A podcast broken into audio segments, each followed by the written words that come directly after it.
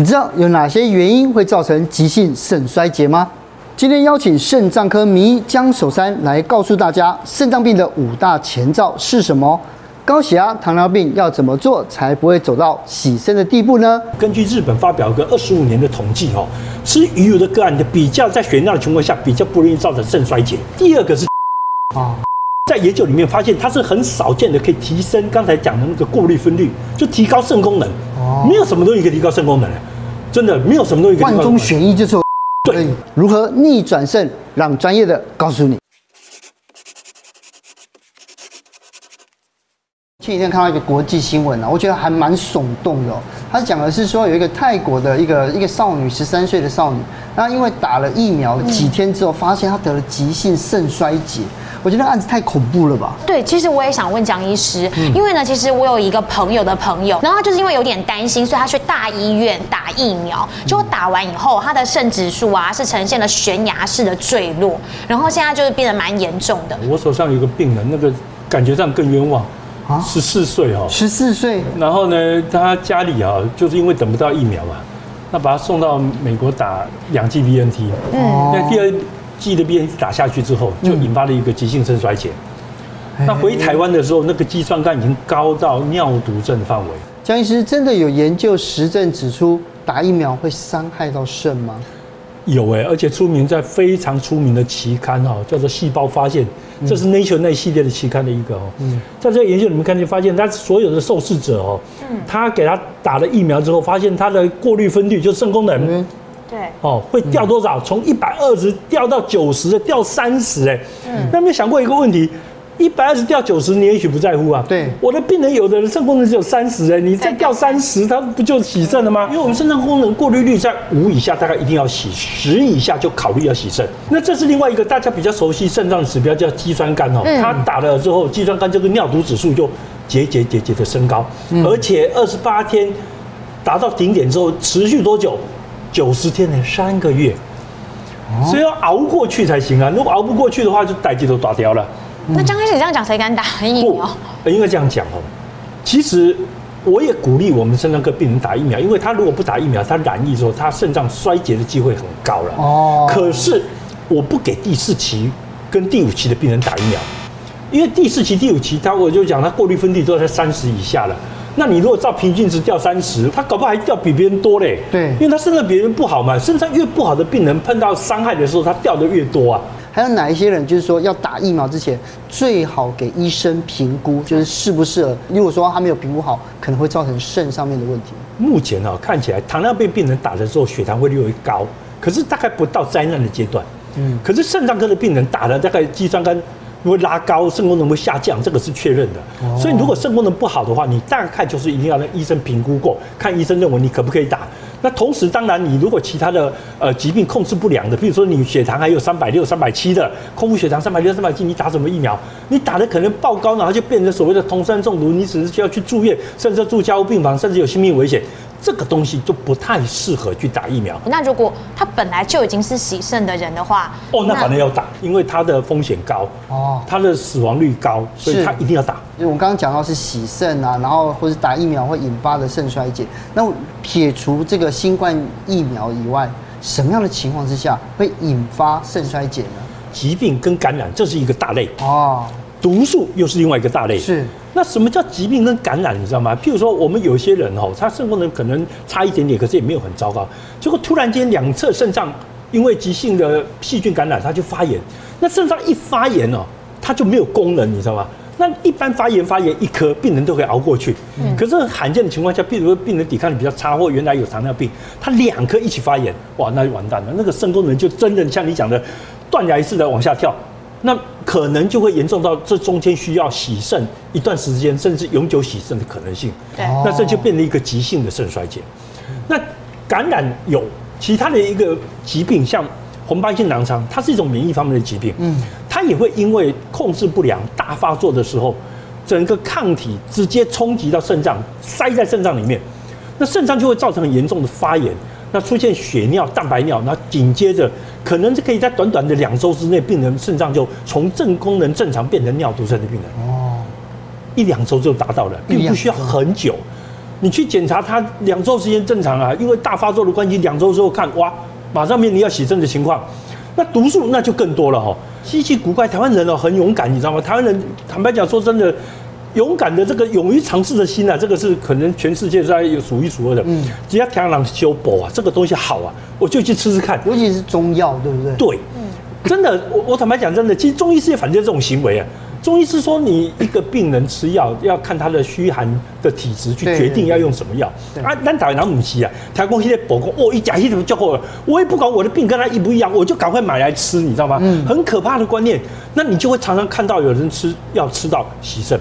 嗯，那当然早期的时候，因为我们不太知道说马兜铃酸会制造肾衰竭，嗯，所以那个时候的确有人吃补肝的药，像龙胆泻肝汤，它里面会用到马兜铃科的植物，就吃了一堆人洗肾。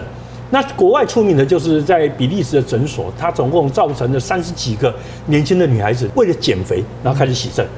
那那件事情后来变成全世界的一个轩然大波。那后来政府也循例把这个马兜铃。酸比较高的这些药草禁掉，嗯，哦，要把它禁掉，因为这个真的造成太多的伤害。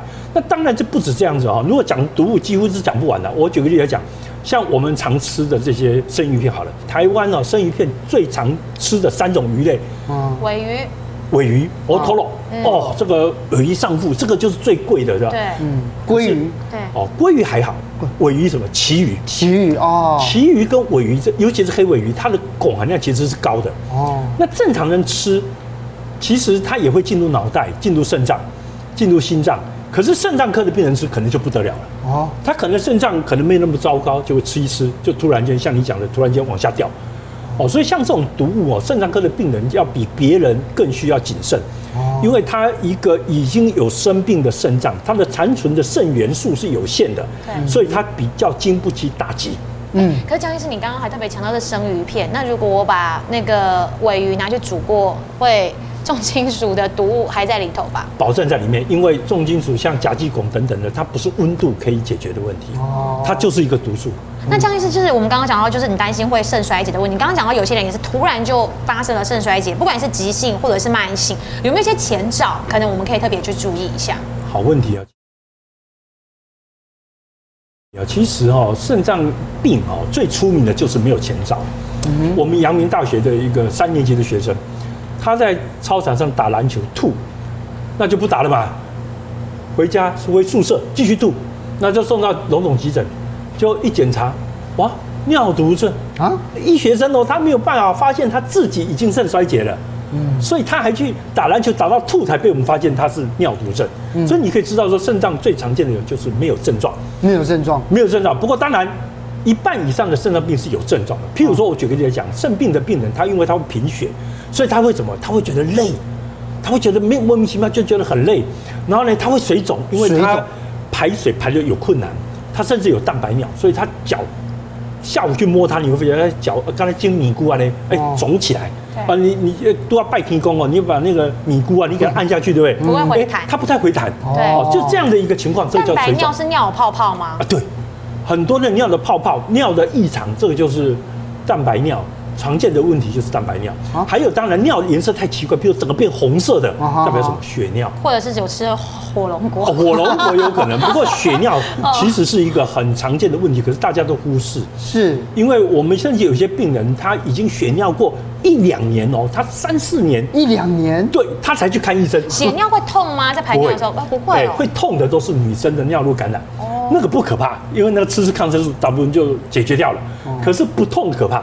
不痛的代表可能血尿来源是肾脏，肾脏在出血，哦、那肾脏出血不会痛，所以你不会警觉。尿量异常是换变很多还是变很少？变少，变少，这个就要很小心，因为哈肾功能不好，就你喝的量会超过你能排的量，哦、那你这样一天短差个两百。你十十天你就两公升积在体内了，马上就肿起来了。哦，那紧接着就会判到血压更高，因为你水肿太厉害之后，血压就会爆高。哦，那这个时候就会产生一些临床上的症状，比如说头痛。嗯，不过坦白讲，这样的病人哦，大概也只是在所有病人一半而已了。另外一半一半，另外一半就像我像像我那个学弟一样，急性没有症状，没有症状，他没有症状，是很难发现。如果是这样子的话，就是里面腰酸背痛，是因为因为很多人就是肾发炎的时候，好像腰会痛，对不对？对。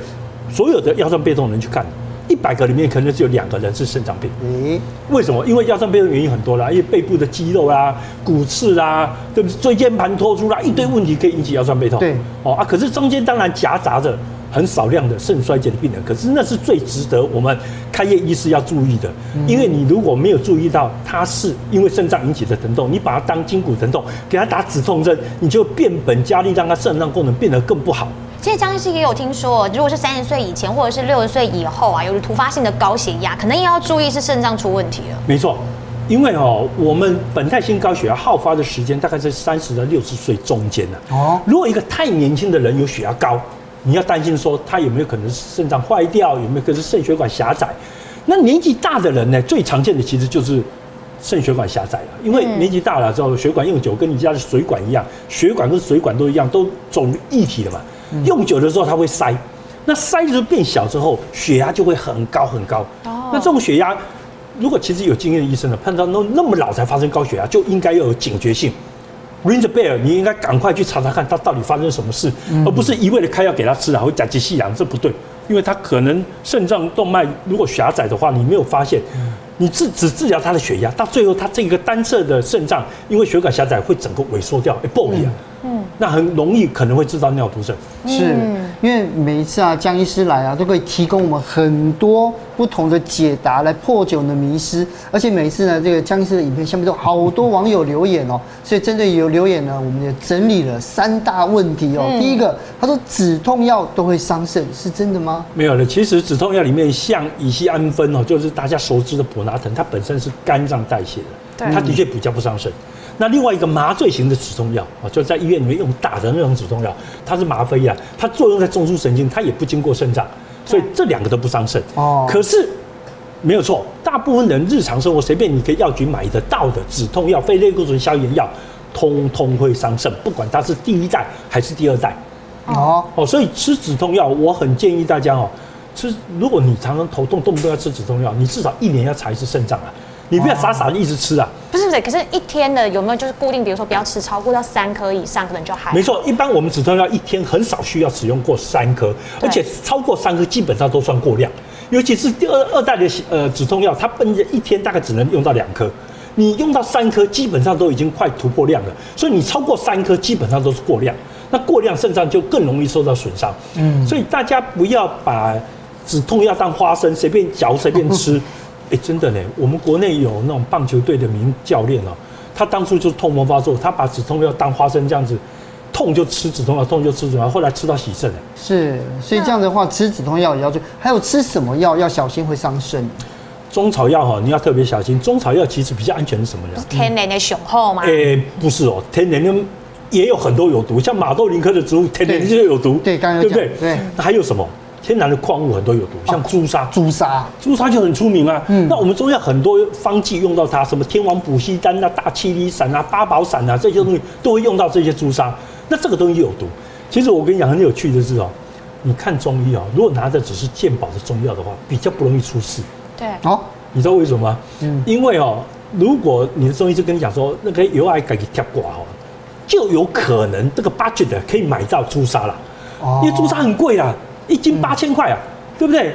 那你如果买的都是一般的那个科学中药，或者是健保给的中药，它一天药费二三十块钱，根本买不起朱砂，嗯、所以你吃半天不会有事。是，反而你花钱去用力去补的，很容易出事。那如果像是平常我们一般在吃一些中药的补汤里面也会有的，比如说什么当归啊、红枣啊，那些都还好吧？不，当归红枣这是一个未来的我们马上要面临的问题，因为我们所有的中药九成多。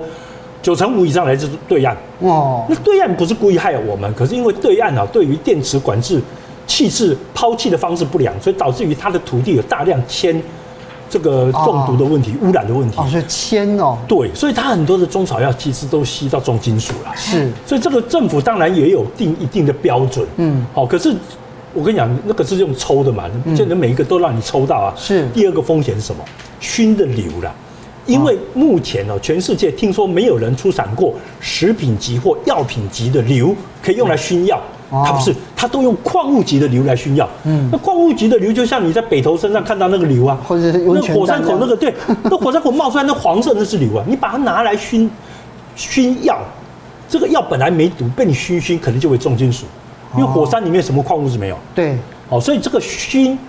蒸这个过程中，虽然是中药的制剂的方法，可是常常带来一些另外的风险。是因为中药里面其实好多好多不同制药的方式，不是草药而已啊。这个成语叫如法炮制，不是炮制就是啊。哦，所以那种都会引发那种像会可能会有那种重金属残留这样。是是。对，那这样子的话，因为其实很多人哦，就是呃，例如说呃，慢性肾衰竭也好，急性肾衰竭也好，到最后好像就是难免最不得已就是洗肾。可是想让很多人觉得洗肾人生就毁了，真的是这样吗？呃，其实这一点我也要跟大家特别报告哦，不要有这个想法。发生尿毒症需要洗肾，如果你发生在台湾，你应该在最幸福的。为什么？第一个，台湾的洗肾是政府负担，在新加坡那么有钱国家，比我们有钱啊，所得比我们高，对不对？对。新加坡一定要等他们的 NKF 就国家肾脏基金会的捐赠，捐赠，他们是慈善，他不是必然要帮你洗。嗯，你如果拿不到捐赠，也就没办法，你知道吗？所以不是每个国家像台湾那样，而且另外一个问题是，台湾的洗肾存活率是世界最好的。哦哦，所以在台湾洗肾真的不要说让把它当做世界末日。我们看过很多出名的企业家，他在洗肾还可以开创很大的事业。哦，我们有很多病人在工作表现上，在这个人生旅途上也都非常的这个杰出。所以洗肾不见得说人生就变得黑白的。嗯，不过话说回来。能不洗，当然还是要尽量寻求不洗的方式。我发现台湾有个问题，台湾的病人跟医生现在常常都被慢性肾病这个病啊打败了。他看到慢性肾病的病人，基本上就啊，肾脏不好呀，啊就等着洗肾。嗯，我我举个两个例子，为什么我觉得这个想法非常不妥？呃，大部分人看到糖尿病病人，对，有蛋白尿，肾功能不好，对，啊，糖尿病肾病变。你就等着洗肾吧，因为糖尿病也没办法治疗嘛，对，对不对？没办法根治嘛。哦，这个想法有没有错？错了。为什么？韩国人为这个做个切片研究，把糖尿病病人产生蛋白尿、产生肾衰、肾脏不好的病人切片，结果糖尿病病人里面有三分之一他的肾脏病理根本不是糖尿病肾病变，是可以治疗的其他的肾炎。